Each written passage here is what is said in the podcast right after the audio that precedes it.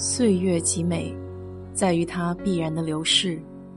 春花、秋月、夏日、冬雪，你若盛开，清风自来。我是 DJ 水色淡子，在这里给你分享美国的文化生活。昨天在油管上看到有人介绍国内的房车，看得我心潮澎湃。一直想开个房车出去转转。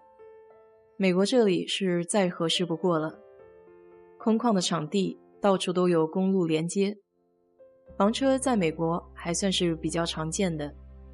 我附近的邻居八家中就有两家有。同事前两天还给我说，现在这个疫情要想出去玩，也只有房车更加安全了。美国人对房车的定义已经远远超过了普通的旅行。它代表着一种生活方式和生活态度。开着房车驰骋在西部无人的公路上，广阔的天地任你翱翔。随意停靠在远离城市的山野森林里，在寂静的湖畔篝火旁谈天说地，享受被大自然包围的清新和宁静，同时还能吃上自己做的可口饭菜，睡着柔软舒服的床。看电影、听音乐，享受着舒适的城市生活，这样想一想就觉得很美好。这里有很多退休的老夫妇，将自己的房子都卖了，专门买的那种大客车式的房车，周游全美，连房产税都省了。房车一般根据大小和功能会分为 A、B、C 三种类型，还有自行和拖挂的区别。这个价位的跨度也比较大，从几万到上百万美金的都有。我自己还是比较喜欢那种车房一体、可驾驶的房车，不是太喜欢拖挂式的。不过不管哪种房车，在美国停靠房车也都是个麻烦事儿，还得专门找个地方。有些小区物业不让停在家门口。我还有同事为了停房车，特地买了一块地。其实，如果了解一点历史，房车的概念并不是美国人发明的，它是起源于吉普赛人的移动篷车。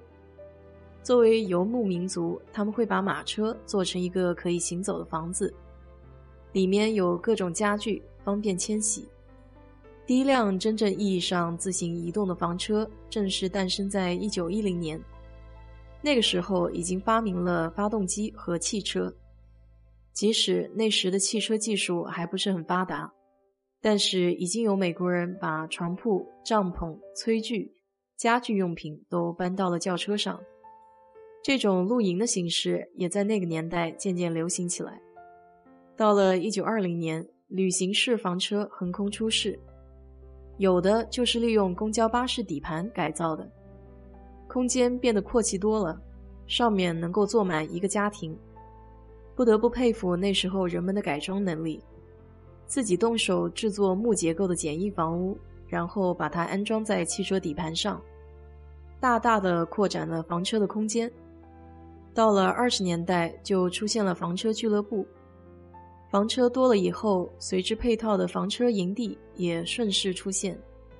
这也是为什么美国到现在房车的发展仍然能够欣欣向荣。正是这些便捷的营地随处可见，可以给路过的房车提供补给，还有娱乐休闲区，供旅行者交流休息。三十年代的房车外形开始走流线型设计，外观逐渐有点偏科幻，车尾部分收尖处理，很像水滴形状。这个就是我最喜爱的房车品牌 Airstream。二战结束以后，全新一代的房车再次突破了许多技术的限制，更大、更舒适、更便宜的房车开始涌现市场。到了五十年代，量产自行式房车开始走进中产家庭生活中，有点像大号的中巴面包车。它们有着更大的乘坐空间，生活设施也更加的完善。这种类别就是今天那些退休老夫妇喜欢购买的一款，价位相对比较高，大多数都是几十万美金起。而拖挂式房车在这个时候也出现了同样的趋势，因为发动机的动力越来越强劲，可以拖更大的房车去行走，所以这个类别可以做得非常的大，已经和普通的房子没有任何区别。它们更多的被称为移动房屋，里面有和家里一样大小的客厅和卧室，可以当成真正的房子居住。拖挂式的房车可以批量生产，造价比普通的房屋要便宜得多，也不需要土地来盖房子。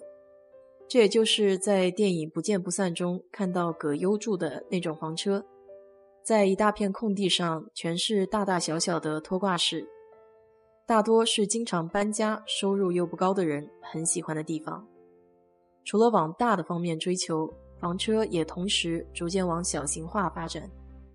德国大众当时推出了二型面包车，也就是被认为 MPV 的鼻祖。内部的空间相对灵活，价格也十分低廉。在六十年代，这种小型面包车被改装成房车。如何才能在这么一辆小车上做到空间利用，是主要的考虑因素。它使用了最早的升顶式结构，在车顶上做出了一个空间，这也是现在很多 B 型房车一直采用的一个设计。这种功能齐全的面包车深受美国嬉皮士的喜欢，独特的设计成为了美国叛逆文化的象征。八十年代以后，房车旅行在发达国家迅速流行。到了九十年代，房车文化才开始进入中国。像油管视频上介绍房车的，就是一对中国年轻伴侣。他们很喜欢出野外采风，因此价廉物美的房车是他们不二的选择。有机会的话，我也会选择一个长度适中的房车，带着家人出去转悠，顺便体验一下房车驾驶的感觉。等回来以后，再给你分享一下经验。好了，今天就给你聊到这里。如果你对这期节目感兴趣的话，欢迎在我的评论区留言，谢谢。